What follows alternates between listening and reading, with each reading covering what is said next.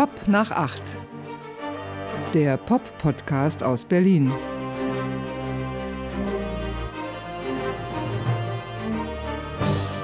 Ja, hallo. Ja, hallo. Da sind wir Da wieder. sind wir wieder. Der Marty Der Marty und der Andy. und der Andy. Und zusammen sind sie Und zusammen sind sie Pop nach acht. Pop nach acht. Der Pop-Podcast Pop-Podcast aus Berlin. Ja, es hat Kritik gegeben, ne? Weil, Was? Ja, weil wir letzte Woche ja Ola gesagt haben. Haben wir nicht Ola. gesagt. Doch, Olla, olla. Ola, Ola. Ja. Wer hat das kritisiert? Ja, Hörer und Hörerinnen, Kundinnen, Haben gesagt, dass sie es nicht gut finden. sie wollen ihr Ja Hallo. Ja. Ja, hallo. Ja, hallo. Season 1, Episode 42 Mhm. auf Pop After Eight. Noch zehn Sendungen, dann haben wir ein Jahr voll. Ja, dann ist wieder ein Jahr kaputt. Weißt du, bei 42 Hm. muss ich natürlich sofort an Douglas Adams denken. Ja. Warum? Und, per Anhalter durch die Galaxis? durchs, ja, genau.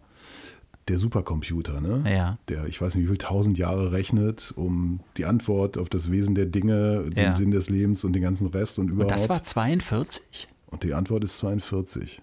Ah, Das wissen aber auch wiederum nur Leute unserer Alterskohorte. gut. Ich hätte gesagt, die Antwort ist 23. Ich weiß nicht, wie ich darauf komme. ja, weil ja die 23 auch so als magische Zahl gilt. ne? Aber- das hatten wir schon mal. Die Ja, ja. Illuminaten, mhm. nee, Nee, 42. 42 ist die Antwort auf, auf alle Fragen oder auf die Ja, entscheidenden auf alle Fragen. Fragen. Dafür hat er irgendwie tausende von Jahren gebraucht, der Computer. Äh, sieht man mal wieder, mit Computern ist nicht so viel her. Ne? Ja. Du musst übrigens lauter sprechen. Noch lauter? Ich höre überhaupt nichts mehr. Letzte Folge war ja mein rechtes Ohr zu. Mhm. Inzwischen habe ich das Gefühl, dass mein linkes Ohr zu ist und dass die, der Teil dazwischen, die Gehirnmasse, sich verflüssigt hat. weißt du, was das für mich bedeutet? Nee, Du bist der Beethoven von Pop nach 8. herrlich. Ja. Ja, meine Haare sind ja auch auf dem Weg dahin, ne? Dieses Beethoveneske in Die sind Frisur. noch länger geworden als Ja, beim letzten Mal. Wie kann das denn sein? Nur eine Woche verstrichen und du, du legst dir so eine Matte auf den, an den Tag. Es kommt vom Rauchen. Erstmal, erstmal Fluppe anschünden. Ja, diesen, da ist wieder, da ist er wieder, der Proll-Moment. Mhm. Ja, ne? schon ein bisschen reminiscent. Mhm. An unsere Fans, die ja das auch bemerkt haben und das irgendwie assi finden, ne, wenn Ja. ich rauche. Müssten wir dann dieses Foto, was wir auf der Pop nach 8.berlin Webseite haben, von dir und mir, muss vielleicht irgendwann nochmal erneuert werden, oder? Photoshoppen, irgendeine Kippe dran machen oder was? Nee, mit deiner Haare, Ach so, ja. die langen Haare. ich würde sagen, wenn wir nach Episode 52 Season 2 beginnen, Ja. Ach, dann machen machen wir. wir das. Wollten wir nicht die, die, die längste äh, äh, Series One ever machen? Also einfach nie wieder eine, eine Series 2 beginnen, sondern einfach immer so weitermachen? Ja, aber ich weiß nicht, vielleicht besteht das Geheimnis darin, immer wieder eine neue Season aufzulegen, um höher in die Podcast-Charts zu kommen oder so. Weil Mhm. Aber dann lass uns es doch wirklich so machen, jedes Jahr einfach eine neue Serie anzufangen. Mhm. Also wir machen jetzt die 52 voll, das ist dann unsere Series One und dann mit, Ja. mit Folge 53. Aber wie zählt man dann weiter? wieder- Series 2, Episode 1? One. Ja, finde ich irgendwie auch blöd. Nee, das finde ich nicht gut. Außerdem, wer weiß, was dann überhaupt ist, äh, ob es uns noch gibt, ja, ob Ob es die Welt noch es gibt? die Welt noch gibt, wie wir sie mal kannten. In der letzten Episode habe ich ja ganz am Anfang ja schon so ein bisschen ja, zivilisationskritisch, aber auch dystopisch, Doomsday-mäßig. Ich finde, du hast formuliert. geunkt und du hast das Ende der Geunkt? Welt, du hast geunkt und du hast das Ende der Welt praktisch herbeigeredet. Berlin ist dann nicht mehr die abgefuckteste Stadt, weil Berlin gibt es dann nicht mehr. Wie sagt Betteroff, Berlin ist keine Stadt. Berlin ist keine Stadt. Der gute Betteroff. Ja. Hm. Ich habe mir die Platte ja gekauft, ne? Olympia, Auf Vinyl? auf Vinyl. Sind da eigentlich genauso viele Songs Ja. drauf hier? Ja, Ich habe mir auch Fehlfarben gekauft. ja das habe ich schon gesehen. Die steht hier recht prominent bei dir. Ich habe mir auch Düsseldorf Düsterboys gekauft. Mhm. Weil ich immer die Hoffnung habe, dass Platten glücklich machen. Und das Ding ist, Ey, aber jetzt mal ehrlich, weißt du, du bist ja jetzt nicht mehr der Jüngste, ja? Und du kaufst dir Platten, ich weiß nicht, wann hast du dir die erste geholt, als du neun warst oder sowas? ach, kann ich nicht genau sagen. Ja, aber lass es 50 Jahre sein oder sowas, die du jetzt schon Platten kaufst. Und haben dich Platten auf Dauer glücklich gemacht? Auf Dauer Mhm. weiß ich nicht, aber es gab eine Zeit, da haben sie mich glücklich gemacht. Ja. Aber in unserem Beruf ist es ja so, wir kriegen die Werke, sagen das, Mhm. Das Werk, ja. Werk. Es gibt ja Leute, Das die haben ein Werk. Haben wir eigentlich auch schon ein Werk? Mein Werk ist noch nicht da, aber es gibt Leute, die, die können richtig auf ein Werk zurückschauen. Und das heißt also, man kriegt das ein paar, im besten Fall vielleicht zwei Wochen oder so, bevor die Platte rauskommt. Und in dieser Zeit sind die Sachen dann auf dem iPhone. Und man kriegt Dateien gemailt als Ja. Musikjournalist. Und ich höre das dann ab mit meinen Apple AirPods Pro. Also Fantastische In-Ear-Kopfhörer. funktionieren natürlich nur, wenn du noch was hörst. Ne? Als ich noch was hören konnte. Ja. Und die sind übrigens toll. Ja. Ich, ich mochte diese In-Ear-Sachen nie. Ich war immer ein Verfechter der, der Over-Ear-Hörer. Und dann habe ich die irgendwie mal ähm, ja, in einem Anflug gekauft. Du hattest zu viel. Geld. Nein. Ich hatte meine normalen verloren. Mhm. Und dachte ich, sie lagen einfach irgendwo. Also hier in meiner Wohnung. Jetzt habe ich halt zwei Paar. Also es waren, die ersten waren nicht die Pro, ich war dann völlig überrascht. Die haben nämlich ein Noise Cancelling, was verdammt gut ist. Mhm. Ja. Das heißt also, wenn wenn du U-Bahn fährst, die ganzen Irren werden ausgeblendet. Egal. Das heißt, du hörst das so ein, zwei Wochen, weil du musst ja dazu arbeiten. Aber es ist natürlich nichts zum in der Hand halten. Und dann bestelle ich mir diese Platten, weil man kriegt ja heute nichts mehr gratis von den Firmen. Ganz selten mal. Und wenn, dann bringt es die Post nicht und die Sachen verschwinden. Und dann kommt die Mail von dem Promoter. Ja, ich habe dir eine Platte geschickt, du hast sie aber nicht abgeholt. Ja, weil ich keine Benachrichtigungskarte im Briefkasten hatte. Scheiß DHL, verdammte Kacke. Besser. Und ähm, dann kommen die an und ich empfinde kein Glücksgefühl mehr. Ach, Außer bei Düsseldorf Düsterboys. Weil ja. toll aufgemacht, die Platte, Mhm. super Innenhülle und super Sound als Schallplatte. Und das gilt zum Beispiel für Betteroff und für Fehlfarben nicht? Better Off habe ich mir tatsächlich, habe ich bei der Promofirma nachgefragt, ob sie mir vielleicht noch eine CD schicken Ja, könnten, weil die ja. Vinyl-Version so schlecht klingt Ja. und so lieblos gemacht ist, Mhm. dass ich dachte, nee. Okay, da ist ja irgendwie am falschen Ende ist da gespart worden. Die, ich meine, die unterliegen ja auch diesen wirtschaftlichen Zwängen, ne? Ja, aber das Spannende ist doch, Düsseldorf Düsterboys ist auf Staatsakt Records erschienen, also ein Indie-Label, Ja. die sich wahnsinnig Mühe gemacht haben mit dem Mastering offenbar, mit dem Schnitt der Platte und Betteroff ist halt unter den Flügeln von Universal Records. Hingerotzt. Hingerotzt. Bloß nicht ein Pfennig zu viel ausgeben. Ne? Bringt alles nichts. Furchtbar. Aber die wissen vielleicht auch, dass die meisten, die sich Vinyl kaufen, sich diese Vinyl gar nicht anhören, sondern einfach nur hinstellen. Ah, Das Mag ist ja sein, meine. ja. Doch, ich glaube, das ist tatsächlich so. ich bin ja, äh, du weißt ja, ich bin ja in, ein, ein Virtuose in Social Media und folge unter anderem Tristan Brusch, den ich sehr schätze und Ja. der totaler Betteroff-Fan ist. Ja. hat ja auch das legendäre Dussmann-Konzert, äh, da hat er kurz mitgespielt. Und äh, Tristan Brusch hat eine Story, wie wir sagen, auf Instagram gepostet, wo er so schreit und die Betteroff-Platte in der Hand hält und sagt, ja, ja, super und so.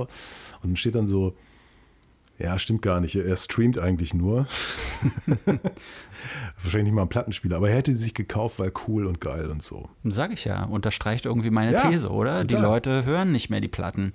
Ich bin ja vor allem dann froh, das ist jetzt total, äh, ich, es fängt schon falsch an, wie ich, wie ich damit anfange, aber äh, es klingt auch zynisch.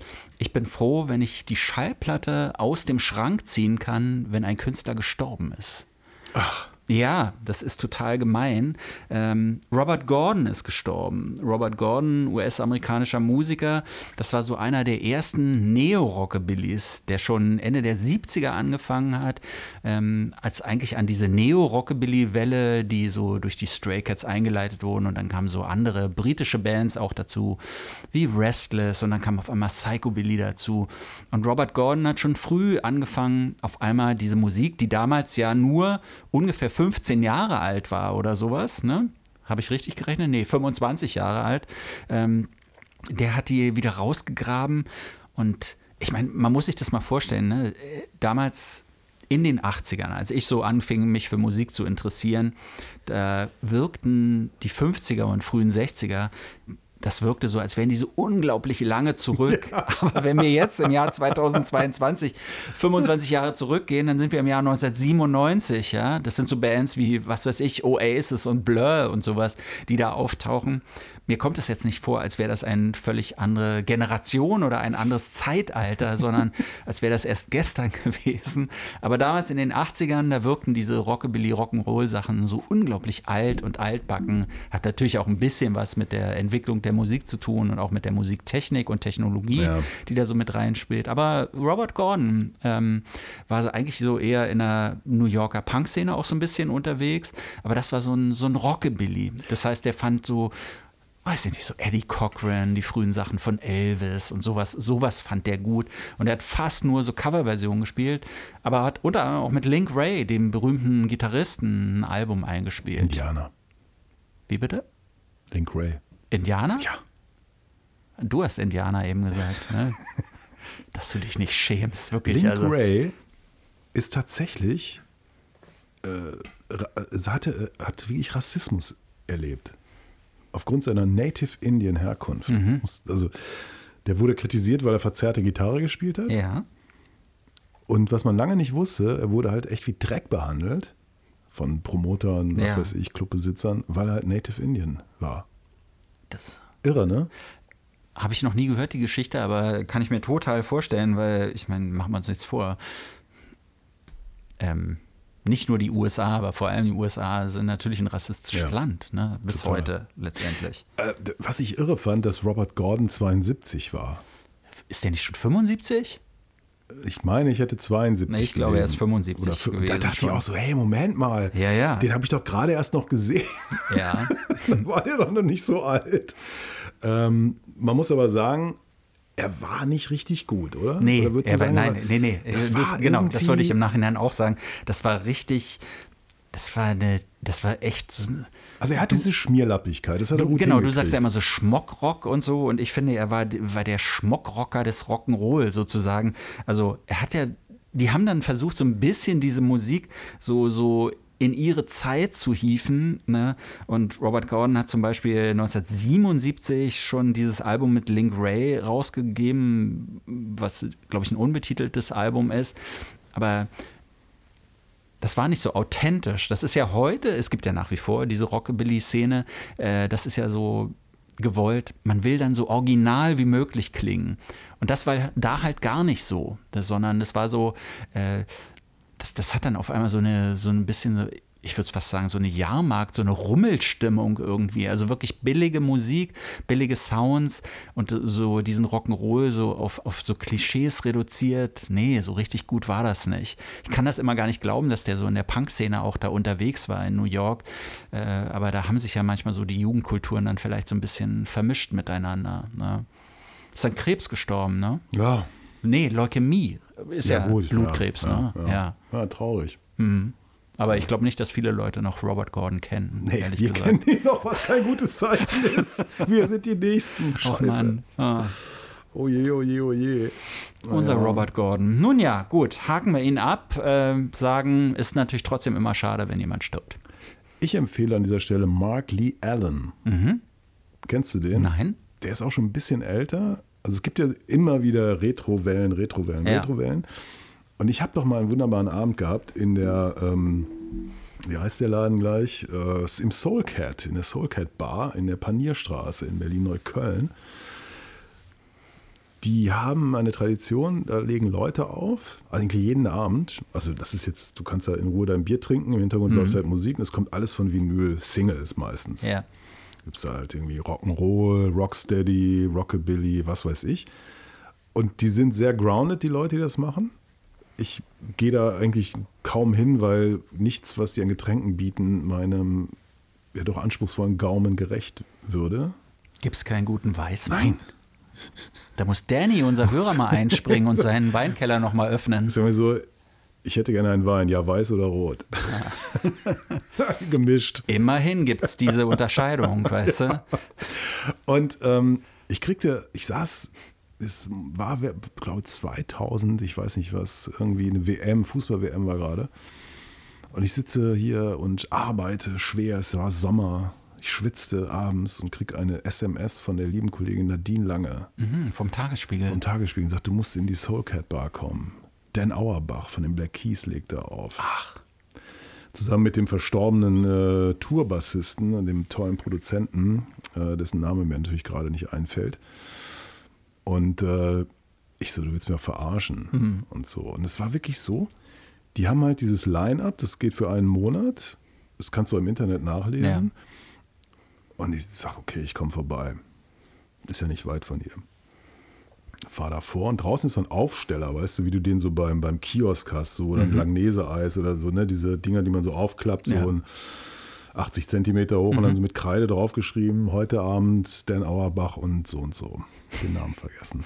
Furchtbar. da haben wahrscheinlich die meisten gedacht, das ist wieder so eine typische Berliner Verarschung, oder? Ja, oder so auf jeden Witz. Fall spielen die da Singles vor. Mhm. Die Hintergrundgeschichte ist, die kannten sich aus Zeiten, als die Black Keys in Berlin noch vor 100 Leuten gespielt Ja. haben.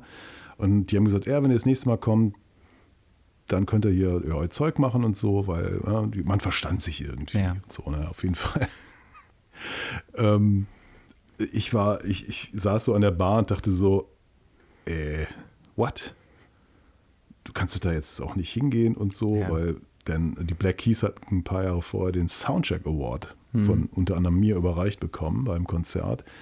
Das war dann nämlich das nächste Konzert in Berlin. Vorher hatten sie vor 100 Leuten gespielt und dann spielten sie vor 8000 Leuten in der Arena und konnten ihrer Verpflichtung als DJs an dem Abend nicht mehr nachkommen, weil sie hätten gesagt, wenn wir das nächste Mal kommen, legen wir bei euch auf. Ja. Aber bei einem Day Off haben sie es dann wahrgemacht. Mhm. Bei dann, was weiß ich, wie viel Tournee danach. Und ich bin dann tatsächlich zu Dan Auerbach, der total besoffen war, gegangen und gesagt, hey, do you remember? Remember, ne? I gave you an award. Und er guckt mich nur so an, so. "Hä?" Auf jeden Fall spielten die Mark Lee Allen. Oilfield is Burning heißt das Stück. Und ich nur so, haha, die hab ich auch.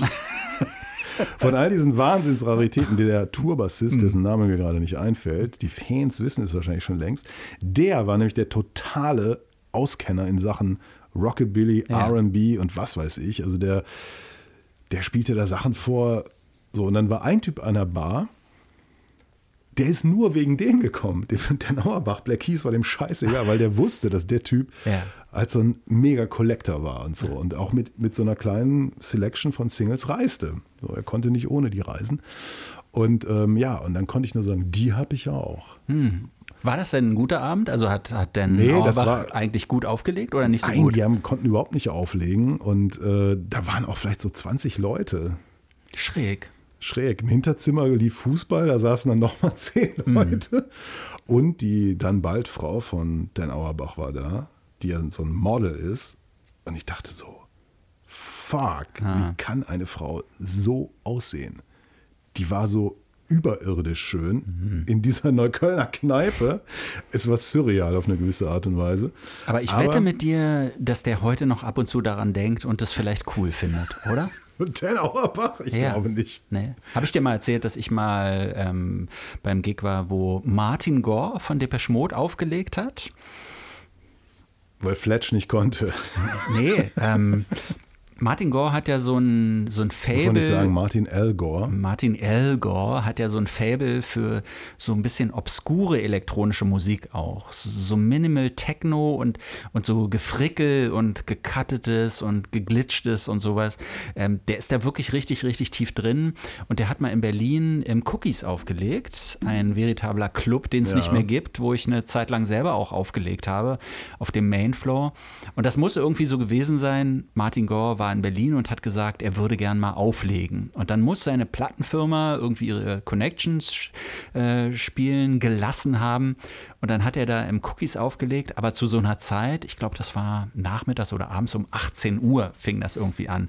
Also wer schon mal im Berliner Clubleben unterwegs war, ich weiß nicht, ob es immer noch so ist, aber früher vor Mitternacht musste man ja eigentlich nie irgendwo sein, weil es einfach Klar, du kannst so einen Club auch immer als Bar begreifen und bist dann vielleicht schon um 10 oder um 11 da und nimmst dann noch einen Cocktail oder so, aber eigentlich so richtig losgehen tut es ja erst um 1 oder so, aber es ist auf gar keinen Fall um 18 Uhr. und Martin Gore hat also im Cookies aufgelegt, das ja schon diverse Stationen in Berlin so durchlaufen hat und das war damals in der Charlottenstraße, Ecke unter den Linden. Und dann bin ich natürlich da hingegangen. Und es war so, da waren 20 Leute da auch. Ja, so. Ist aber ein richtig großer Club, so, mit einer großen Tanzfläche. Und Martin Gore hat da so seine, auch von Vinyl damals noch, ist ungefähr, würde ich sagen, weiß nicht, 15 Jahre her, hat dann da seine Platten rausgeholt und aufgelegt und das waren nur Fans in dem Club. Also es waren überhaupt nicht Leute, die, die ins Cookies gehen wollten, sondern es waren Martin Gore oder Depeche Mode Fans. Und die standen so ganz nah an diesem DJ-Booth, an der DJ-Booth dran, so um ihn herum und haben ihn so angehimmelt. Und der hat da die obskursten Tracks eigentlich aufgelegt, die wirklich nur so, so vor sich hin frickelten, so muss man es wirklich sagen. Und haben dann praktisch ihn so angehimmelt. Und es war wirklich, da war, war richtig so klar, okay, äh, Martin Gore würde sich, glaube ich, wünschen, dass er nochmal in völlig anderen Sphären völlig unbekannt unterwegs ist und sich da beweisen ja. muss. Aber nein, er hat halt die Fans, die, die er verdient hat durch seine Arbeit bei Depeche Mode und die stehen dann um ihn herum und himmeln ihn einfach nur an und können wahrscheinlich mit der Musik eigentlich überhaupt nichts anfangen, aber sie sind halt auf zwei Meter an ihr Idol rangekommen. Ja. Wenn du diese schöne Geschichte erzählt hast, habe ich knallhart recherchiert. Ah. Es handelt sich um Richard Swift. Den Bassisten leider ja schon verstorben. Ja. Er hat sich ja amtlich kaputt gesoffen. Ne? Mhm. Mit Anfang 40 war Ende. Multiples Organversagen. Ja. Und ich habe tatsächlich äh, Dan Auerbach ein paar Jahre später nochmal getroffen zu einem Interview für sein The Arcs Projekt, mhm. so ein mhm. Seitenprojekt. Natürlich konnte er sich an den Abend in der Soul Cat war nicht erinnern. Nicht erinnern. An mich sowieso nicht. Obwohl ich immer dachte, wir wären Freunde. Mhm. Ja. Aber ich will es nochmal sagen: Mark Lee Allen, Leute, checkt das aus. Das ist nämlich richtig ja. finsterer, brutaler Rockabilly.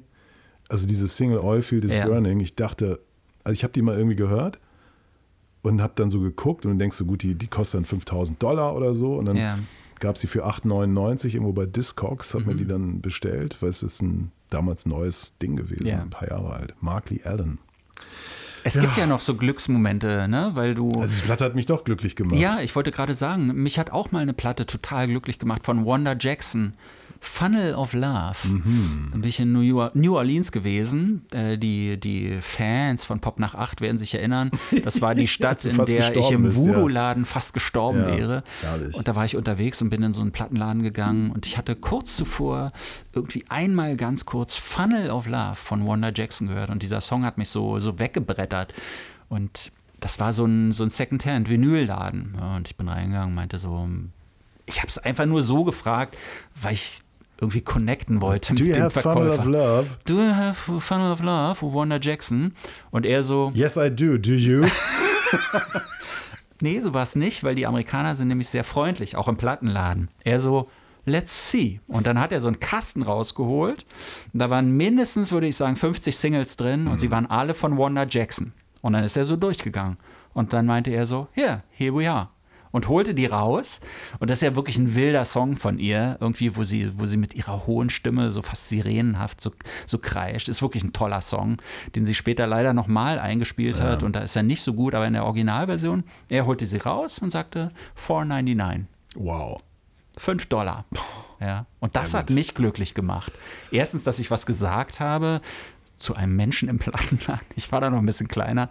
Ähm, ich hatte manchmal so Berührungsängste. Und mhm. zweitens, dass er sie dann noch da hatte. Und dann hat er noch nicht mal versucht, mich über den Tisch zu ziehen, weil es war klar, ich wollte die gerne haben. Er hätte auch sagen können, ja, kostet 30 Dollar. Und ich hätte 30 Dollar bezahlt. Gut, das ist New Orleans. Ich habe meine US-amerikanischen Schallplattenerfahrungen, äh, Schallplattenlädenerfahrungen sind aus New York im Wesentlichen. Alles Arschlöcher. Mhm. Okay, alle, ja. alle miteinander. Ja. Aber Weil New York, da sind doch sowieso nur Arschlöcher, nur Arschlöcher. oder nicht? Ja. Aber damals noch mehr. Also ich habe eine, ich bin ein großer James Carr-Fan. Mhm. Die Fans werden jetzt googeln, wer ist James Carr? Dark End of the Street. Die, seine Version ist die endgültige und definitive. Ne? Was ist das für eine Musik? Soul, Deep Soul. Soul ja. ah. Er hat ja quasi, er war ja kein großer Star und hat immer in der Blutbank gearbeitet. Gearbeitet. Na, immerhin war er nicht Blutspender. Das ist ja die nächste Stufe. Ne? Er hat, der hat das äh, Blut gesammelt, ja. Und ähm, der hat nur, es gibt nur zwei LPs von dem und die sind äh, ziemlich teuer eigentlich. Ja. So, und dann war ich in New York im, im Gr Greenwich Village, ja, wo die meisten Arschlöcher zusammengefasst sind in New York. So ein Plattenladen und wie, also richtig so ein ich weiß nicht, wie lange es den schon gegeben haben muss und so. Und dann komme ich da an, ja, suche James Carr und so. Und der Typ so zieht so eine Platte raus, eine von den beiden. Ja. Das Cover war so völlig, hatte schon überall so weiße Punkte, weißt du, wenn die Pappe sich so durch Ah, ja, ja, zu sehr anlehnen, so langsam ablöst. Und ich so, oh, wie viel? Und so, ja, 150. Ah. und dann meinte ich nur so, oh, das ist, it's a, it's a little bit out of my range. Und er nur so, is it? Und steckt die so zurück. Schweine. oder? aber ich finde das, wenn, ich meine, es ist jetzt schon ein paar Jahre her, aber noch nicht so lange, dass ich das letzte Mal in New York war. Und ich war so ein bisschen traurig, dass diese ganzen Plattenläden von früher, dass Alles die alle weg. nicht mehr da sind. Ne? Klar. Ich glaube, es waren nur noch A1 Records da, ich, Ja, wo ich früher manchmal war. Und da habe ich so ein paar Elektro-Klassiker aus den 80ern habe ich mir geholt. Ne? So, ähm, aber auch die waren eigentlich alle überteuert. So, Ja, das ich, ne? Kennst du meine A1-Geschichte? Nee. Der Laden, wenn es ihn denn heute noch gibt, Ja. also der gehörte einem Japaner. So. Der aber von zeitgenössischer Musik, beziehungsweise den, dieser ganzen Kultur, die, ich meine, da konntest du ja, du weißt es, du kommst da rein in den Laden, da gab es ein Fach Atlantic 12-Inch Records. Ja. 150 klassische Disco-Banger von Atlantic stehen dann da so. Und das ist so, so ein Mikroausschnitt. Ja. Also so ein, ein wahnsinnig so. Aber er hat nie verstanden, dass diese Musik ja dann collectible wurde, dass das gesampelt wurde und so, ne? Aber er, dem gehörte halt der Laden. Er hatte natürlich dann so lauter Typen, die das dann Mhm. Genau, managten ja. und machten und, und auch gradeten und, und was weiß ich. Und ich war da, kein Scheiß. Kommen so Typen rein, Afroamerikaner, und fummeln da rum und ziehen raus. Und äh, ja, ich dachte, es sieht interessant aus, was sie da machen. Haben so. Okay. Der Pay, also der Check war, ich glaube, knapp 10.000 Dollar. Wow. 10.000 Dollar. Und ich dachte so, den kenne ich doch, den kenne ich doch und so. Und dann kommt halt dieser Besitzer da rein, weil bei dieser Größenordnung muss irgendwie wohl wegen Kreditkarte, ich habe Ja. keine Ahnung, Ja. vielleicht haben wir auch per Scheck bezahlt oder so. Was sind denn das für Typen? Und sein Typ da so, äh, ja, das war Q-Tip von A Tribe Called Quest. die haben quasi, die sind mit Geld von der Plattenfirma losgegangen und haben, haben da Platten gekauft. Und du konntest in New York damals tatsächlich in einen Laden gehen und immer noch Rare Grooves kaufen, Ja. die noch nicht gesampelt waren offensichtlich Ja. oder die du schon ewig auf der Wunschliste hattest. Die hatten das alles. Mhm. Aber ich habe da, glaube ich, ich weiß nicht, wie oft ich da war, ich habe da nie was gekauft, Na, okay. weil es Hm. viel zu teuer war. Ja, ja. Viel zu teuer. Ich äh, weiß nicht, ich habe da, glaube ich, 200 Dollar gelassen oder sowas. Für, Ne? das, für eine One Jackson Single, die Nee, schon es, hattest. ich glaube, es waren sechs oder sieben Platten oder Ah, okay. sowas. Ne? Ähm, und das waren so Platten so, so, so aus den 80ern, die ich, die ich nur so auf Samplern hatten, wo, wo sie so ein bisschen beschnitten waren. Und da waren sie halt in relativ guter Qualität, so als 12 Inches da. Und habe ich halt zugegriffen, habe mir einen Kindheitstraum erfüllt, wenn man so möchte. Toll. Ja? Weil ich weiß nicht, ob du es wusstest, ich war mal Breakdance-Lehrer.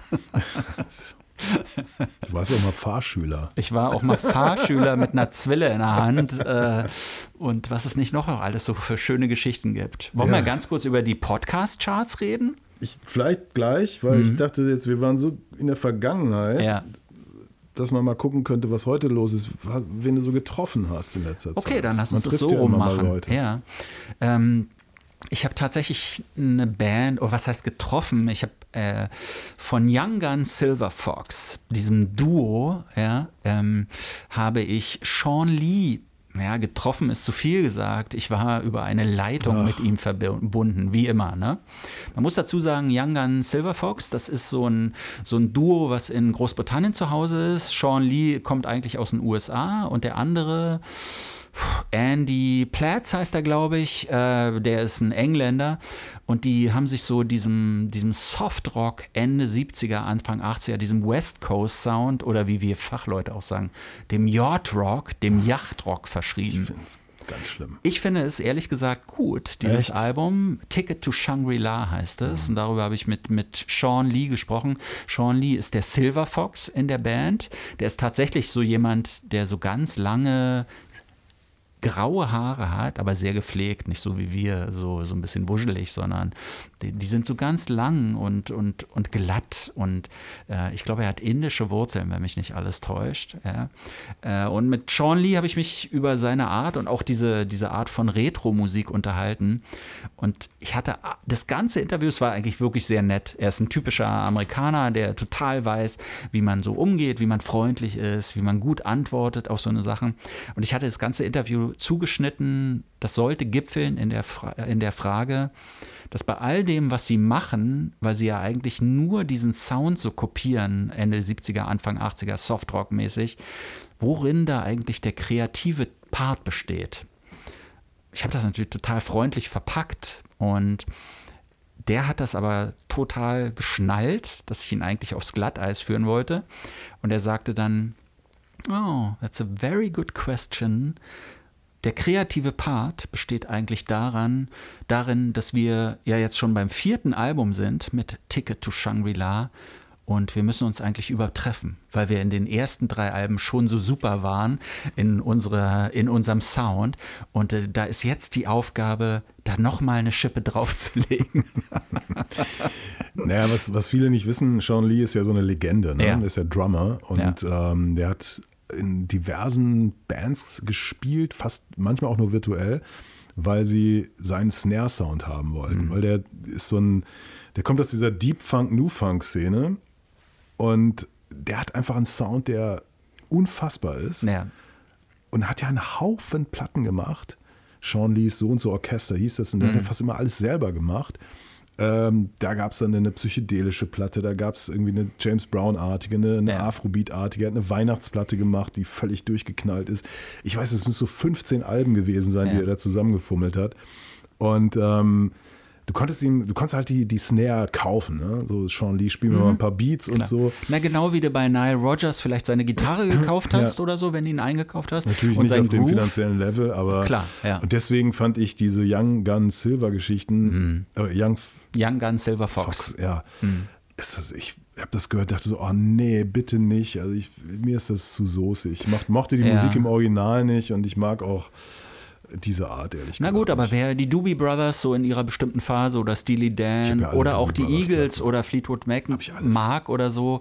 Ich Ähm, alles scheiße. ja, ich weiß, ich weiß. Wir haben ja auch uns hier schon mal über die Eagles und Hotel California zum Beispiel unterhalten. Ich finde, es ist eine super Platte, die ich wirklich zum Runterkommen nach wie vor höre. Äh, ich würde sagen, Young Gun Silver Fox, Ticket to Shangri-La passt da super rein. Wirklich. Ja, ich kann sagen, ich hasse das, stimmt ja gar nicht. Also ich Ja. Mhm. habe die, die ersten drei, vier Doobie Brothers Platten finde ich genial. Ich Eagles oder so, dass die ersten Sachen, ich lege mir das nicht oft auf. Wenn ich es tue, sitze ich davon und denke so, wie kann man nur, wie kann man sowas machen? Wie kann man so spielen? Wie kann man so produzieren? Ja. Finde ich komplett irre. Also es ist so so wie so ein, ich gucke da so wie in so eine Vitrine rein mit, mit einem Artefakt, was, was man gar nicht wirklich so anfassen darf. Dabei wurden die Platten zig Millionen Mal verkauft und, und überhaupt. Aber ja, naja, vielleicht bin ich auch, weiß nicht, Zeiten der Krise zu streng oder so, keine Ahnung. Oder Ja. eben auch, dass mir klar ist, es sind nicht mehr so viele Jahre in meinem Leben. Da muss ich mich konzentrieren auf das Wesentliche. ja, man muss, man muss Prioritäten setzen natürlich. Ne? Ja, Aber Hau Gelb hat ja auch Prioritäten Hau gesetzt, habe ich gehört. ja. Hau Wer Gelb, kennt ihn nicht? ja, ich glaube, es muss man die Band, in der er gespielt hat? Giant Sand Ach ja, oder heißt sie Giant Sands? Ich weiß Nee, es immer Giant nicht. Sand. Giant Sand. eine sehr berühmte Band. Das ist, aber weißt du, wie viele Platten How Gelb schon gemacht hat in seinem Leben? Sowohl solo als auch mit Giant Sand? 50? Mindestens, ja, würde ich sagen. ja, vielleicht sind es auch 60 oder so. Das ist also und macht seit 40 Jahren praktisch Musik. Äh, Er ist so, das finde ich immer interessant, wird in diese Schublade Desert Rock so reingepackt. Wo kommt der her? ne? Ist der Texaner? Oder Er ist aus Tucson, Arizona, Arizona, ursprünglich, ja, ne? aber genau. da wohnt er ja schon lange nicht mehr. Aber How er läuft Gelb- immer noch so rum. er läuft immer noch so rum und man muss auch sagen, er ist, glaube ich, auch ein Arschloch. Ich habe mal so ein Interview mit ihm gesehen, da hat ein niederländischer Journalist, wollte mit ihm sprechen und sagte so, Howie Gelb, it's so great to meet you. Weil Hm. Man Fehler. muss dazu sagen, er schreibt sich H-O-W-E, ne? Und dann sagt How Gelb, I believe it's a one-syllable word these days. Ja, also auf gut Deutsch, sein Name wird nur einsilbig ausgesprochen. Das E hinten wird nicht gesprochen. Aber wie er das sagt, irgendwie so. Und dann hat aber dieser niederländische Journalist eine ganz gute Kurve hinbekommen und äh, hat kurz gestockt und meinte dann so, How are you today? Ich glaube nicht, dass er ein Arschloch ist. Ich glaube, dass er in einer, in einer Welt lebt, die so weit weg ist von allem, was wir irgendwie kennen, Hm. was so seltsam ist, so, so isoliert, so wirklich wüstenartig. Ja. Ich hatte ja mal das, das zwiespältige Vergnügen, äh, eine äh, äh, Live-Show zu moderieren, eine Radio-Live-Show von Radio 1. Und da gab's Die Radio-Show. Die Radio-Show. Und da gab es auch immer Gäste, Ja. die da live gespielt haben. Und wer war da? Hau Gelb. Howie Gelb. Hau. Hau. Und ähm, der sah wirklich aus wie aus so einem, wie so ein Loner, so ein Ganzlinger aus so Ja. einem Westernfilm. Hatte irgendwie so eine riesige Gürtelschnalle. Also wie, ne, kennst du Mhm. Ja, ja so mit ja. so Gold glänzend. Da stand Ford drauf. Also Die Automarke? Und das erste Ding war, ich begrüßte ihn und meinte nur so, how, how. Also so Indianergruß Ja, ja. oder Native Indian Gruß, Ja. was er irgendwie voll witzig Fand er gut, ja? Fand Okay. total gut. Ja. Und ich meinte so, schicke Gürtel, so nice Ja. buckle belts, Ja. belt buckle. Und er so, yeah, it's a great product, isn't it? Und ich so, Ford? No way. Und das fand er auch wieder voll witzig. Oh. Okay. Mhm. Und ich dachte so, was mache ich hier gerade falsch? Weil mir wurde gesagt, Typ ist totales Arschloch und was weiß ich. Ja. Und das war total witzig. Ich habe ihn dann aber nochmal in einem, in einem äh, Studio gehabt zum Interview und das ging überhaupt nicht, Ja. weil ähm, der hat nicht, nicht geantwortet, der hat irgendwie in sich hineingegrinst und so, aber hau hau fand er schon irgendwie gut. Ja, aber das passt dann natürlich. Ne? Ich sollte mit ihm sprechen, weil er in Berlin aufgetreten ist. Und beim Deutschlandfunk Kultur wurde er mir dann von der Redaktion eigentlich eingeladen. Und er schrieb dann zurück, I have nothing new, I have nothing to sell. I think there's no need to talk to me. Also auf gut Deutsch, es gibt nichts Neues, er hat auch nichts zu verkaufen. Es gibt überhaupt keinen Sinn, mit ihm zu sprechen und deshalb verzichtet er lieber auf dieses Interview. Auf der einen Seite ist das natürlich ein bisschen arschig, ne, weil wir wollten was von ihm und er lehnt dann halt auf diese Art und Weise ab. Auf der anderen Seite, so funktioniert das ja im Business. Wenn du nichts zu verkaufen hast und wenn du nichts, nichts irgendwie Neues hast, was du vorstellen möchtest, an die Leute bringen musst, es gibt keinen Grund für dich praktisch äh, Zeit und Energie aufzuwenden, zu, mit uns zu sprechen. Ja, Hm. ich meine, der weiß auch, dass egal was er macht, er wird nicht, er wird keine drei Platten mehr verkaufen. Hm. Die Leute, die ihn schätzen, die das Zeug kennen, was er macht, wobei der hat ja zwischendurch so ganz lustige Jazz-Standards-Platten gemacht, glaub, Ja. drei Stück oder so, Ja. die mich jetzt nicht wirklich überzeugt haben, aber egal. Der weiß genau, er kann machen, was er will. Der hat sein Publikum und es wird auch nicht mehr. Ja, der Es wird hat halt diese, sterben und genau, der hat halt das. diese Fans, die ihm mehr oder weniger treu ergeben sind und Neuentdeckungen wird es da wahrscheinlich nicht geben. Eine ganze Reihe von seinen Mitmusikern, die früher bei ihm bei Giant Sand waren, die sind ja dann zu Calexico gegangen, haben Calexico gegründet und Calexico war ja dann viel erfolgreicher Ja, als Giant Sand. Ne? Ähm, ja, Ich meine, klar, der liegt doch lieber dann im Hotelzimmer, nipp- nippt an seinem Makers. Mark, ja. Ja, weil er weiß, ein Glas Makers Mark und der Tag ist ein Freund. Mackers Mark. Du bist in diesem Whisky immer noch verfallen, ne? Obwohl die uns äh, einfach ignorieren, die ghosten uns nach wie vor. Ja, ach naja, it's Hm. a long story. Wir haben ja eine Kollegin, Ina Plodroch heißt sie, äh, Musikjournalistin, die hat gerade eine sehr interessante Umfrage gestartet bei Musikern. Äh, sie hat nämlich mal den Spieß umgedreht und hat bei Musikern nachgefragt, was die eigentlich über uns Musikjournalisten und äh, Journalistinnen äh, denken. Echt? Ja, hat daraus einen Beitrag gemacht, fürs Aha. Radio natürlich. Ne? Wen hat sie denn gefragt? Sie hat unter anderem, es waren deutsche Musiker, aber sie hatte die Sportfreunde Stiller, sie hatte ähm, Ann-Mai Kantereit, einen ehemaligen Musiker, sie hatte die Band Juli irgendwie Und die haben alle ganz interessante Sachen gesagt. Äh, der Ausgangspunkt war einmal mehr Judith Holofernes. In ihrem Buch hat sie ja geschrieben, wie anstrengend das Musikbusiness ist. Und sie hat auch geschrieben, wie anstrengend eigentlich diese Interviews mit uns immer sind, weil man, wir haben das nicht so auf dem Schirm, glaube ich, manchmal, äh, wenn die so anfangen, ein neues Album haben, gerade so ein bisschen erfolgreichere Bands, die, die haben halt unter Umständen Dutzende von Terminen. Ne? Und das war halt früher, diese Bands, die sind ja zum Teil auch früher groß gewesen. Noch viel schlimmer, weil es dann die ganzen Fernsehshows auch gab. Die haben dann unter anderem so, weiß ich nicht, Stefan Raab und sowas da angeführt. Und dabei kam halt raus, ähm, es hörte sich fast so ein bisschen absurd an, so nach dem Motto, als als hätten die nicht wirklich auch was zu verkaufen. Die haben das ja nicht zum Spaß gemacht, diese ganzen Interviews immer mit uns, uns Journalisten, sondern sie wollen ja eigentlich uns als Promo-Plattform nutzen. Ne? Aber sie haben halt so gesagt, ja, und am Anfang einer, einer so, so, so von so Promo-Interviewtagen, da ist man noch ganz fresh und erzählt irgendwelche Geschichten und die werden dann eben so aufgegriffen und im Lauf der Tage und Wochen werden sie dann halt immer wieder auf die Themen angesprochen, die so ganz am Anfang äh, mal frisch und aufregend waren. Und das scheint unglaublich ermüdend zu sein. Aber ich weiß nicht, sie, alle haben wir eigentlich gesagt, am besten sind Interviews immer dann, wenn sich der Interviewer etwas traut und wenn er ungewöhnliche Fragen stellt. Gleichzeitig, du kennst es ja auch, ne? man hat ja auch immer den wir vom Radio haben immer Hörer und Hörerinnen im Hinterkopf und du kannst ja nicht irgendwelche absurden Fragen stellen, du musst ja trotzdem so ein paar Basics abhaken irgendwie. Ja. Ne? Also ich kann nur sagen, ich habe öfter mal so Feedback bekommen, wo Musiker mit Musikerinnen mir gesagt haben, wow, also das, was ihr da macht, mhm. das finde ich krass. Also das könnte ich nicht. Also ja. so, das ist, was ihr so alles wissen müsst, was ja verschiedene Themen auch ja. und so. Das fand ich immer ganz interessant. Ähm, zu Stefan Raab kann ich nur sagen, also das ist jetzt schon eine Weile her, dass er diese Sendung hatte, wo die Bands ja live gespielt haben, ja. was ja völlig äh, außergewöhnlich war. Damals hieß es Auftritt bei Stefan Raab, am nächsten Tag 40.000 Platten verkauft. Genau.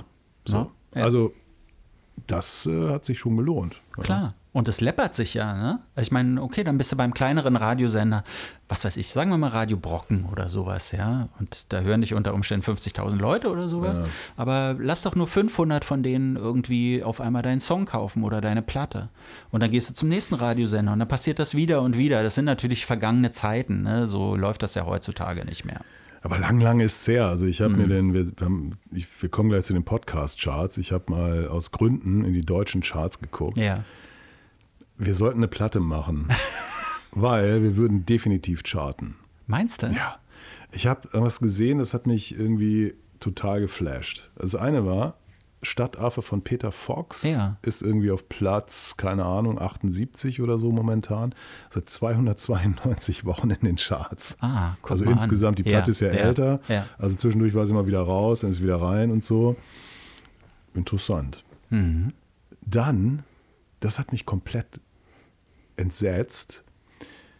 Der Jazzgitarrist Grant Green, den mhm. kein Mensch mehr kennt, Blue Note Recording Artist, also war so der Hausgitarrist bei Blue Note Records in den 60er Jahren, ja. hat Ende der 60er, Anfang der 70er noch tolle so, so Jazz-Funk-Platten gemacht, wie ich finde. Ähm, ist schon eine Weile tot. Von dem ist die Platte, ich glaube, Feeling the Spirit auf Platz 63 eingestiegen, neu in den Charts. Ja von dieser, das ist eine Reissue-Serie von Blue Note Records. Da werden vielleicht weltweit, also ich, ich glaube, die Auflage dürfte so bei 5000 Stück liegen, wenn es okay. hochkommt. Ja. Also für den weltweiten Verkauf. Das heißt, die 368 Leute, die in Deutschland jetzt gerade gekauft haben, weil sie irgendwie gemerkt haben, das Original ist mit 800, 900 Dollar vielleicht doch ein bisschen äh, hoch im Preis, ähm, haben ausgereicht, um, ich meine, Grant Green, hm. bitte mal googeln, äh, in die deutschen Charts zu auf Platz 63. Okay, ja. Auf Platz 42 war jetzt, waren Düsseldorf Düsterboys mit ihrer Platte. Ja, gut. Was denkst du, wie viel werden die verkauft haben in der ersten Woche? Oder? Ich habe keine Ahnung. Ich würde mal denken. 1000 Stück? Ja, vielleicht 2000, oder? Also jetzt in einer, ist ja schon eine Weile draußen, vielleicht 2000 Stück in den letzten Wochen. Ich finde es wahnsinnig. Total. Ja. Die Nerven sind äh, auf Platz 17 eingestiegen. Mhm. Also Ja. Ich weiß nicht, ob das hier reinpasst in die, die Billboard 100, die Hot 100. Das ist ja die 100, ja. früher waren es übrigens 200. Ne? Genau, und jetzt Das haben ist die, die, die Top 100 haben sie, haben so, also die Charts in den USA, da haben ja gerade die Glass Animals, diese britische Band, ich glaube, die kommt aus Oxford, haben gerade einen Rekord gebrochen. Sie sind nämlich 94 Wochen am Stück in dieser Top 100 drin. Mhm. Sie waren eine Ta- Zeit lang auch ganz vorne in der Top 10, so, also haben schon ordentlich da was, was gerissen. Aber die haben jetzt den Rekord von, von The Weeknd, Blinding Lights, gerade gebrochen. 94 Wochen da drin in den, in den Top Klasse, 100 Charts. Aber das ist natürlich, hat ne- auch, glaube ich, was mit den Streaming-Charts natürlich zu tun. Die Streaming-Zahlen, die spielen ja da rein inzwischen. Es sind ja nicht mehr rein physische Verkäufe. Downloads spielen ja sowieso gar keine Rolle mehr in dem Sinne. Das heißt, die Streaming-Zahlen spielen da irgendwie rein und wahrscheinlich sind sie in diversen Playlisten nach wie vor. Also- ich muss erstmal nachgucken, was ist das überhaupt für ein Song? Ja. Heatwave von den Glass Animals. Ja. Ich hatte den nicht im Kopf. Du vielleicht irgendwo in einer Serie mal gelaufen, kann ja alles sein. Klar. Aber ich finde, wir sollten eine Schallplatte machen. Mhm. Und wenn jetzt sagen wir unsere 1000 Kunden oder wie viel wir haben oder 25.000 oder so, Ja, die kaufen, ja, dann kommen wir in die Charts. auf jeden Fall. Also, wenn wir schon nicht in die Podcast-Charts kommen, dann in die deutschen Könntest du nicht nochmal deine guten Verbindungen zu Dan Auerbach spielen lassen? Wir haben ja davon gehört, ne, dass er sich zwar nicht an dich erinnern kann, aber, Aber wir, eigentlich sind wir ganz dicke. er, scheint sich, er scheint dir trotzdem ganz wohlgesonnen zu sein. Der könnte doch unsere erste Single irgendwie produzieren, oder LP, nicht? wir brauchen eine Single. Meinst du gleich eine LP? Ja, ja. Wie Ja. würden wir die denn nennen? Los Ollas. Los Olas. Los Bichos haben übrigens jetzt schon einen Weihnachtssong veröffentlicht. Los Christmas Ich heißt glaube, der. die haben ihre, ihre komplette Platte, die sie gemacht haben, haben sie nochmal neu mit, mit Weihnachtstexten aufgenommen, Ja? ne? Oder so Ah. war das, glaube ich. Ja, ja. How easy can it be? Übrigens, Live. äh, hier absoluter Geheimtipp, der keiner mehr ist, Hermanos Guterres. ja, Kennst du die? Aus der Schweiz, oder? Ja, aber haben irgendwie so mittelamerikanische Wurzeln. Sehen Und die sind aus. doch auch irgendwas mit deinen Auerbach, haben die doch Die neue Platte hat er produziert und ähm, die machen jetzt hier schon Festsaal oder haben gerade Festsaal Kreuzberg voll gemacht. Mhm. Ja. Äh, für Fans von Krung Bin, nur in, finde ich, noch besser. Hermanos Gutierrez. Ja, ne? genau. Mhm. So Breaking Bad Musik. Schon Ah, geil. Ja. Okay. Ja, womit wir jetzt endlich bei den Podcast-Charts wären. Ja, nur ganz kurz. Ich bin da so drauf gestoßen. Ähm, es gibt ja jetzt seit einiger Zeit tatsächlich so richtig offizielle Podcast-Zahlen. Äh, wir aus dem Radiobereich kennen das, die MA, die Media-Analyse, die war ja über Jahrzehnte, ist das so diese Währung. Immer wenn, weiß ich, früher war es, glaube ich, einmal im Jahr und dann war es zweimal im Jahr, jetzt gibt es vielleicht sogar noch öfter Zahlen. Da wird immer genau gesagt, wie viel Hörer eigentlich ein, ein Sender so hat. Da gibt es unterschiedliche Zahlen, wie viele Hörer von Montag bis Freitag, wie viele, wie viele Hörer von Montag bis Sonntag, Gelegenheitshörer, äh, Hörer in der Stunde und, und, und. Da gibt es unglaublich viele Zahlen, weshalb sich immer, wenn so eine neue MA-Untersuchung rauskommt, alle als Sieger fühlen können, weil es immer irgendwelche Zahlen gibt, die man sich rausgreifen kann, wo man relativ gut abschneidet oder wo man sich vielleicht verbessert hat. Es sei denn, es geht wirklich den Bach runter. Und sowas gibt es jetzt eben auch für Podcasts. Aber muss dazu sagen, diese Podcasts, die da auftauchen, die mussten sich da richtig anmelden und ich glaube sogar, dass sie was dafür bezahlen müssen, dass ihre Zahlen überhaupt erhoben werden, weshalb da ganz viele nicht auftauchen. Aber was ich wirklich sehr bemerkenswert fand, also zum einen Platz 1, ja, das ist ein Podcast von der Zeit, ähm, Was nun heißt er. Und auch das vielleicht noch zur Erklärung. Ähm, da werden so die einzelnen Episoden zusammengezählt. Und das scheint ein Podcast zu sein, ich kenne den gar nicht, der unter Umständen mehrmals am Tag rauskommt, wo es unterschiedliche Folgen von gibt, sodass das 52 Folgen sind für den September. Die werden dann zusammengerechnet und die sind 6,5 Millionen Mal ungefähr abgefragt worden. Und direkt dahinter, aber auf Platz 2, liegt ein Podcast namens Baywatch Berlin. Ja, und da sind nur fünf Episoden erschienen und der hat 4,5 Millionen Abrufe. Und der allerbeste Musikpodcast liegt auf Platz 116. Und die haben nur 9000 Abrufe mit fünf Episoden geschafft. Ja. Ist, ganz äh, ist ganz interessant. Klasse übersetzt heißt der. Schülerinnen und Schüler übersetzen da englische Superhits ins Deutsche. Und finde ich, ist eine ganz witzige Idee, aber nur 9000 Abrufe auf Platz 116. Das ist ja fast unser Niveau. Ja, ich glaube, dieser Zeit-Podcast, der so, dauert vielleicht so zehn Minuten oder so. Ja. Und der wird wahrscheinlich abonniert sein, wenn du den hast. Und dann läuft das Ding irgendwie ab. Und ja, das sind verrückte Zahlen. Kann ich mir nicht erklären. Ja, 6,5 Millionen. Aber klar, teil das mal durch 52. Ne? Ich ja, bin nicht so gut schon nicht in. mehr so viel, aber trotzdem. Das Natürlich, ist, äh, klar, musst du ja, erst mal erreichen. ja, Vor allem, ja. weil die Zeit ja auch noch mit anderen Podcasts, die sie so haben, da auch noch in der Top 10 oder insgesamt in dieser Top 100 auftauchen. Und, aber mich hat so ein bisschen entsetzt, dass, dass Musik praktisch gar keine Rolle spielt. Ne? Ganz viele True Crime Podcasts sind da, die ich hasse. Äh, Ich finde das echt, eigentlich finde ich es wirklich erbärmlich, sich, sich so an solchen Fällen, wo Leute Unglück erlebt haben, ermordet wurden, dass man sich da so ran aufgeilt. So würde Ja, ich das nennen. was mich daran ärgert, dass es immer so lange dauert. Also kann man sagen, okay, das und das ist passiert, war es oder war es nicht? Mhm. Das, das kann man in fünf Minuten vielleicht erzählen und nicht in, in drei oder vier oder fünf Ja, Stunden. dann wird das immer so gestreckt, ne? Ja. Und dann werden da so komische Sachen reingestreut, so, so nach Ja, dem Motto, ja. ja. und dann werden so falsche Fährten werden verfolgt, ne? Es ist, äh, es ist wirklich furchtbar zum Teil. Ja. Aber ich möchte jetzt niemanden niedermachen, der True Crime Podcasts hört. Ne? Nein. Wir wollen uns ja Wir nicht die paar alle. Fans, die wir haben, hier noch Wir zerstören. doch alle Menschen. Natürlich, ich liebe euch doch alle. I love you. Ja, Hm. Charts. Was mich geschockt hat und uns auf den Albumklassiker gebracht hat, Ja. ist die Tatsache, dass das für mich mit am schwächsten überhaupt zu zählende Pink Floyd-Album Animals Ja.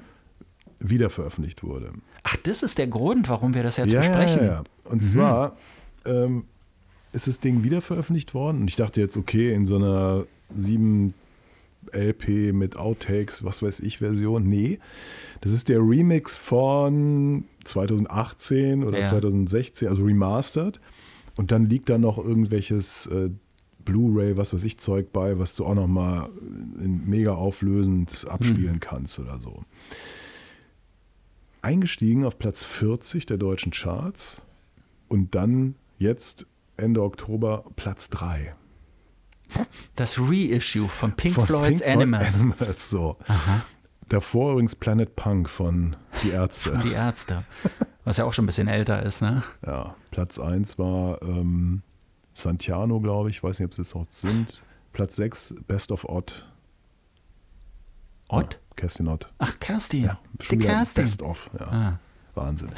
Und da habe ich mir nochmal gedacht, so, wie kann denn das sein? Hm. Kann man denn, also ich meine, klar, die ersten drei, das ist alles eher alte Leute Musik. Ja. Damit zähle ich die Ärzte auch dazu. Mhm. Ja.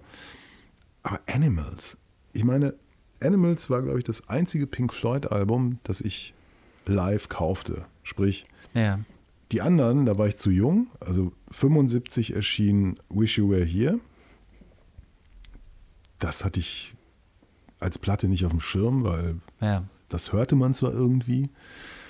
Aber wäre jetzt nicht auf die Idee gekommen, mir das zu kaufen. Ich hatte eh kein Geld. Und das so davor, so. Dark Side of the Zehn. Moon, warst du wahrscheinlich zu jung, oder? Da war ich zu jung Ja. und wie gesagt, 75 war ich 10 oder so, Mhm. wurde 11. Und Animals kommt also 77 raus und ich kan hatte natürlich dann irgendwie, ja, ganz wichtig und so und habe mir die einfach gekauft. Ich Ja. habe mir Platten früher nie angehört vorher, weil dann hätte ich sie ja schon gehört, hätte ich ja, Ja. nicht mehr kaufen Ja. müssen. So. Du wolltest nach Hause gehen, sie in jungfräulichem Genau, Zustand auf genau, deinen Plattenspieler ja. legen und dann in aller Ruhe Total genießen. bescheuert, was ich alles für einen Scheiß gekauft habe, aber das, egal. Und das ist ja erstmal ikonisch, weil das Cover ist dieses Battersea Power Plant in London, das es glaube ich nicht mehr gibt, ist abgerissen worden vor ein paar Jahren. Ist das noch die Platte von damals? Das ist die Platte von damals. Ja. Cool. Mhm. Und dann haben die ja von einer Schwarzwälder Firma sich ein neun Meter langes Schwein, äh, einer Ballonfirma, ein neun Meter langes Schwein Ja. bauen lassen, was eben ballonmäßig zwischen den Türmen, von, also zwischen zwei der vier Türme vom Battersea Power Plant rumfliegen sollte. Genau, so ein altes Kraftwerk, ne? Genau. Und am ersten Tag war das Wetter zu schön. Das Ja. Schwein machte aber alles, was es machen sollte. Ja. Mhm. Es war an so dünnen Fäden aufgehängt, weil die sollte man dann später. Die wollten keine Fotomontage haben, die wollten wirklich dieses Originalfoto haben. Man muss sa- sagen, damals waren die auch noch nicht so weit mit Photoshop und sowas. Ne? Man hätte es unter Umständen gesehen und sie Genau. wollten halt ein richtiges Foto haben. So, und dann am, am das ist wirklich großartig. Die haben am ersten Tag einen Scharfschützen engagiert. Ja. Für den Fall, dass das Schwein sich losreißt. Dann wird's den erschossen und dann geht's Londoner runter, Flugverkehr ne? gefährdet. Der hätte das Ding dann irgendwie abgeknallt. Ja. So. Wetter zu schön, am zweiten Tag sollte es Wolken geben, weil man wollte einen dystopischen Eindruck Natürlich, haben. klar. Scharfschütze zu teuer, war nicht mehr dabei. Schwein reißt sich los. Am zweiten Tag. Genau. Ja. Und was war mit dem, äh, mit dem Flugverkehr? Er musste gesperrt musste werden. gesperrt werden, weil es, ich glaube, auf, bis auf 5000 Meter hochgestiegen Ja, ist oder ja. so. Ne? Na, wie das eben mit so Luftballons so ja, ist, mit so ist dann Heißluftballons. abgestürzt und äh, die haben dann irgendwie das Cover aus, aus verschiedenen Fotos so zusammengebastelt. Später Genau, sie dann, haben es dann eben doch zusammengebastelt. ja, ne? ja. Und Hätten sie Tour gleich ist, haben können. Ist tatsächlich, wo, schwebte das Schwein durch die Halle damals. Ach, mhm. ja. Höhepunkt dieser Show. Ich war total enttäuscht, weil ich hatte natürlich dann 77 schon Dark Side of the Ja. Moon, äh, Wish You Were Here und so gehört. Und dann kommt diese Platte, die ja eigentlich eine Roger Waters Platte ist. Genau. Hat er er hat fast alle. Songs. Ich meine, da sind ja nicht so viele drauf, die sind Nee. sehr, sehr lang. Ja. Ich glaube, nur der eine Dogs. stammt von Dogs, den hat Gilmore geschrieben. Ne? mitgeschrieben, der quasi Ja. den zweiten Teil verfasst, wo er auch selber singt. Und äh, die müssen sich tierisch gestritten haben. Es gab dann irgendwie so Sachen, dass äh, er ein Gitarrensolo spielen sollte. Das hat er sich geweigert zu spielen. Dann haben sie Snowy White geholt, der auf Tour, glaube ich, auch schon immer mal mitspielte. Ah, Der hat das Solo gemacht, das wird dann später rausgeschnitten wieder. Und kurzum, die Platte ist, ich habe sie wirklich jetzt nochmal gehört, die ist so öde. Ja. Das gibt es überhaupt nicht. Also Roger Waters hat ja eh so ein extrem limitiertes musikalisches Können. Er spielt ja auch viel akustisch, akustische Gitarre auf dieser Platte. Das sind immer so zwei, drei, vier Akkorde, die, die so richtig doof sind. Dann geht es ja irgendwie so um, um den Kapitalismus, ne? also die, die, die das ist Hunde. eigentlich so eine Art Adaption von George Orwells Animal Farm. Ne? Ja, aber- du hast die Schweine, du hast die Hunde, du hast die Schafe. Die Ja. Schafe sind die, die nur gehorchen, also praktisch die, Men die Menschheit ist, ist Tier. Ne? Genau, und Schafe. ein bisschen anders als bei Animal Farm sind nicht die Schweine die ganz Bösen, sondern die Hunde sind, glaube ich, die ganz Bösen Genau. und die Schweine sind nur die, die willfährigen Vollstrecker. Irgendwie Ja, die sowas, Schweine ne? sind so die Ideologen, das sind so, Ja. das kann man so gleichsetzen, so mit, mit Kirche, Medien, Pipapo und so. Ne? Ja. Ja, und ey, das, äh, also es ist wirklich, damals hieß es, ja, das war aber auch die Reaktion von Pink Floyd auf Punk. Ne? Es gab ja dann die berühmten T-Shirts, I hate Pink Floyd Ja. und so. Aber wenn das Quatsch wirklich ist. die Reaktion auf Punk gewesen sein sollte, dann war das eine extrem schwache Reaktion. Ne? Ja, ist auch Quatsch. Ich meine, die ist äh, Februar, glaube ich, 77 rausgekommen. Das heißt, die Aufnahmen müssen 76 irgendwie Ja. passiert sein. Teile der Tracks sind schon 74 Ja, entworfen okay. und 75 oder so live gespielt worden. Ähm, also Punk hat 76 vielleicht in Zeitungen stattgefunden, aber war ja nicht hörbar. Ja. Es ist ja immer auch so ein Mythos, dass Punk irgendwie, guck auf die Charts, dann weißt du, dass Punk in, in der großen Wahrnehmung überhaupt keine Rolle gespielt hat. Und ich kann mir nicht vorstellen, dass Roger Waters oder David Gilmour auf einem Punkkonzert mal waren. Also jedenfalls damals ich bin noch mir nicht, nicht. sicher. Ich, ich habe mal irgendwas gehört. Ich meine, Ja. Nick Mason, der Schlagzeuger, Ja. der hat ja zum Beispiel die zweite Damned äh, LP produziert. Mhm. Aber auch nur deshalb war The Damned in der Hoffnung waren, dass Sid Barrett kommen würde. Weil ihnen nicht ganz klar war, dass Sid Dass Barrett schon da schon relativ, nee, dass er da schon relativ lange Zeit mehr oder weniger nicht, in, um, nicht unbedingt in der Anstalt, aber Ja. doch in pflegerischen Umständen Ja, sich okay. bewegte und äh, ja, egal. Und ich finde es irre, dass Leute heute hingehen und ich weiß nicht, was der Spaß kostet, ne? Mhm. wenn da so eine Blu-ray und was weiß ich beiliegt, dass es so viele Leute gibt, die sich diesen Schrott nochmal kaufen. Und ich meine, das Ding ist, sie haben das Album einmal gespielt auf der entsprechenden Tour, Ja. danach nie wieder, Mhm. keinen einzigen Song. Also ich, Waters vielleicht in seinem Soloprogramm ist so verblasen, dass er vielleicht die ganze Platte heute nochmal zur Aufführung bringt. Ähm, Dave Gilmore hat daraufhin erstmal sein erstes Soloalbum gemacht. Völlig, also mit einem Trio, ne? so, Ja. so ein Rock-Trio. Äh, und danach, gut, haben sie es noch hingekriegt, The Wall zu machen, eine nicht ganz unerfolgreiche Platte. Ja, man muss ja sagen, gerade wenn man es so einordnet, ne? also Dark Side of the Moon und Wish You Were Here und dann kommt eben Animals und danach kommt The Wall. Äh, wenn man das auch rein von den Zahlen her in Verhältnis setzt, ähm, The Wall hat sich 30 Millionen Mal verkauft, Dark Side of the Moon, glaube ich, 50 Millionen Mal oder so. Mehr als und man kann es gar nicht mehr nachrechnen. ne? Genau, ist und Wish You Were Here, auch, auch das allein schon 20 Millionen Mal. Und ich glaube, das hat sich drei Millionen Mal verkauft oder sowas. Ähm, und du hast schon recht, ne? diese paar Akkorde, die Roger Waters da sich ausgedacht hat, die sind erstens nicht besonders gut und schon gar nicht sind sie gut, wenn sie dann eine Viertelstunde lang oder so gespielt hört nicht werden. auf. Es hört einfach nicht auf. Ich finde, man kann das nach wie vor so als Hintergrundteppich einfach so laufen lassen. Muss man aber nicht. Muss man nicht, nee, natürlich nicht. Überhaupt nicht. Ne? Ähm, Finde es interessant. Äh, interessant, dieses große Wort, ne? sage ich ja immer, wenn, wenn mir nichts anderes einfällt. Aber ich fand es interessant, dass du das ausgewählt hast und darüber sprechen wolltest. Ja, also es ist für mich eben eine der großen Enttäuschungen, Mhm. weil damals, ne, wie gesagt, wenig Geld, eine Platte im Monat vielleicht kaufen Ja. können. Pink Floyd, tolles Cover. Aber kannst du dich erinnern, was uns der eine User, der eine Fan geschrieben hatte? Es gibt so viele Albumklassiker und ihr redet über Marius Müller-Westernhagen. Könnte man hier vielleicht auch fast sagen, Ja. aber gleichzeitig, gerade diese Flop-Geschichten sind ja auch sehr interessant. Ja, und es ist ja auch ein bisschen, wir sind ja auch educational. Ja. Warnung an die Jugend. Ne? Es ist sozusagen die siebte Säule von Pop nach acht. Ne? Nicht alles, was in den Top 3 der Charts ist in Deutschland, in den LP-Charts, ist gut. Nicht alles, nein. Ja, wir haben am Ende, möchte ich das noch vortragen, von Ja. einem Fan einen fantastischen Witz geschickt bekommen, den ich widmen möchte Schellingblumen. Mhm. In München? In der Schellingstraße 40 in 80799 München. Ja. Für mich der führende, das führende Blumengeschäft Mhm. in Deutschland. Und vielleicht könnte es dort auch passieren. Nämlich folgendes. Kommt ein Pferd in einen Blumenladen und fragt, haben Sie Margeriten? weißt du, wie lange ich gebraucht habe, das zu kapieren? Ja, weil du es gelesen und nicht gehört hast. Right? Fünf Minuten. Und dann habe ich es immer wieder so vor mich hingesprochen. Haben Sie Margariten? Haben Sie mal geritten? Mehr Witze in der nächsten Episode von Pop nach 8, dem Pop- Pop-Podcast Podcast aus Berlin. Mit Marty und Andy. Ja, Marty und Andy. Und Anregungen, Witze und alles Schöne kann man uns mailen. Mail at popnach8.berlin. Die 8 ist eine Zahl. Mail at popnach8.berlin. Wir freuen uns wirklich sehr. Tschüss. Tschüss. Das war's schon wieder mit Pop nach 8. Kommentare zur Sendung gerne per Mail an mail at popnach8.berlin oder direkt über die Webseite popnach8.berlin. Noch mehr Ausgaben von Pop nach 8 mit Andreas Müller und Martin Böttcher fast überall da, wo es Podcasts gibt. Please hang up and try again.